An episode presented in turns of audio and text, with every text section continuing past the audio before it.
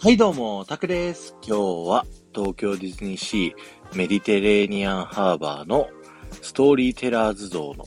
前から聞いてください。えこちらですね、東京ディズニーシーのエントランス入ってすぐのとこにあるですね、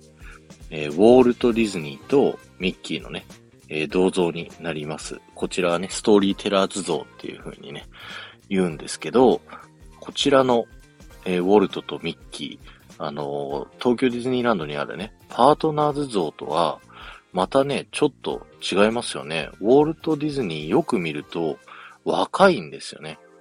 こちらはですね、1923年7月、えー、スーツケース一つとたった40ドルを手にカリフォルニアに着いたばかりの夢いっぱいの若いウォルトと彼の未来のパートナーであるミッキーがね、デザインされているという銅像で、ウォルト・ディズニーがね、実はまだミッキーを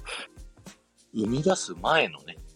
これから夢を追っかけてるという段階のウォルト・ディズニー。で、これはね、カリフォルニアの、えー、ディズニーカリフォルニアアドベンチャーのブエナビスタストリートというね、エリアに置いてある銅像と同じ銅像で、東京ディズニーリゾートが30周年の時にね、えー、ウォルト・ディズニーカンパニーから贈られたという銅像になっております。で、こちらの銅像ですね、いろいろ遊び心がありまして、まずはね、このミッキーマウスが乗っているウォルトのカバン見ていただきたいんですけど、このね、表面、ウォルトの正面側から見ると、ウォルト・ディズニー・カントゥーニストという風に書かれてあったりですとか、あとはですね、あの、アブアイワークスっていうね、ミッキーマウスをデザインした人と一緒に作った会社、ラフオーグラムのね、ロゴがあったりだとか、あとはね、ラゲージタグと書かれている、このシールのね、あの、番号を見てほしいんですけど、12501っていう風に書かれてるんですよね。これはウォルト・ディズニーのね、バースデー12月5日1901年のことをね、指してるんですよね。で、その下、from カンザスシティって書かれてたりだとか、えー、ロサンゼルス、カリフォルニアっていう風にね、書かれていたりだとかがします。で、これ反対側にね、回ってほしいんですけど、反対側回っていただくと、ミッキーのね、カバンの裏面を見ることができるんですけど、こちらにもね、ラッゲージタグがついてるんですけど、こちらのね、ナンバーも、えー、111828、11月18の1928年とね、こういうミッキーの誕生日になってるんですけど、よくね、このミッキー側のラゲージタグ見て、いただきたいんですけど、ウォルトのね、あのスーツケースのラゲージタグと比べて、なんか文字がね、手書きっぽい風になってるんですよね。だからミッキーのね、ラゲージタグは、ちょっとね、あの、後から作った感、ミッキーがね、こう、ウォルトに合わせて、自分で手書きで書いた、みたいな、そんな風なね、遊び心があったりするんですよね。あとはこのカバンですね。ミッキー側のカバンの端っこ見てみるとね、何やら布っぽいものが挟まってるんですよね。これよく見るとハートマークがついてるので、おそらくね、ハート柄のパンツ、おパンツがね、挟まれてるということでね、某 YouTuber のボビーさんのファンからすると、すごく喜ぶポイントじゃないでしょうか。あとは、ボルトのカバン側のえ鍵のところ見ていただきたいんですけど、こちらね、形が若干隠れミッキーっぽい形になっているんですけど、この鍵のね、あの、彫られている文字を見ると、イライアスっていう風に書かれていて、これはね、ウォルト・ディズニーのミドルネーム、ウォルター・イライアス・ディズニーからね、えー、名前がついてるんですよね。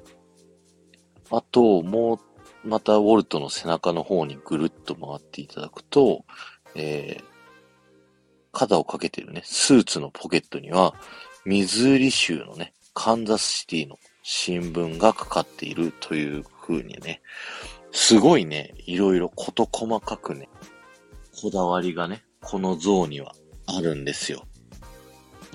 今度、このストーリーテラーズ像の前に行った時は、いろいろ見てみてくださいね。今日は終わりです。ありがとうございました。メンバーシップ配信をさせていただいてます。今日はですね、明日コラボするあげつまさんとの事前打ち合わせをね、メンバー限定配信で上げさせていただきましたので、えー、ぜひ聞いてみてくださいね。そして前回の配信から今回の配信まででコメントいただけた方のお名前をお呼びしたいと思います。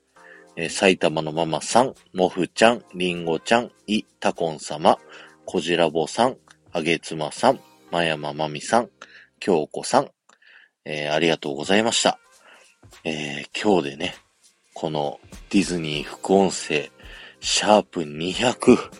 とうとう行きましたね。まさかここまで行くとは思ってもなかったですけど、えー、ということでね、記念すべき200回目は、ウォルト・ディズニーさんがね、これから夢を叶えていく。まさに